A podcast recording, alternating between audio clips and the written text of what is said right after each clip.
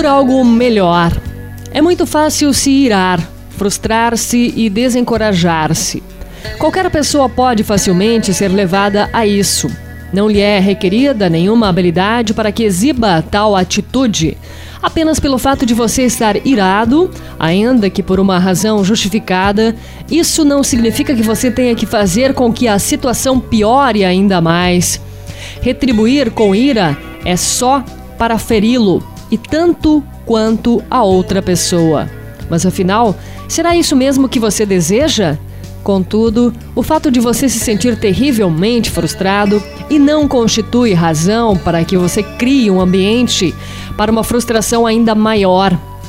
Uma realização cheia de significado acontece em função do seu esforço pessoal, mesmo em meio a uma série de circunstâncias negativas. Pare por um momento e se pergunte: o que posso fazer agora diante dessa situação que até poderia fazer uma diferença positiva?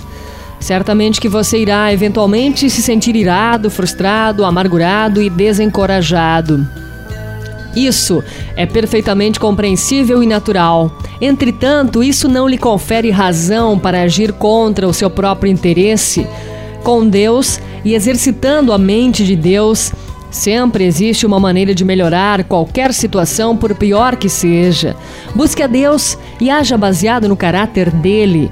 E veja então a sua circunstância assumir uma postura que você jamais imaginou ser possível.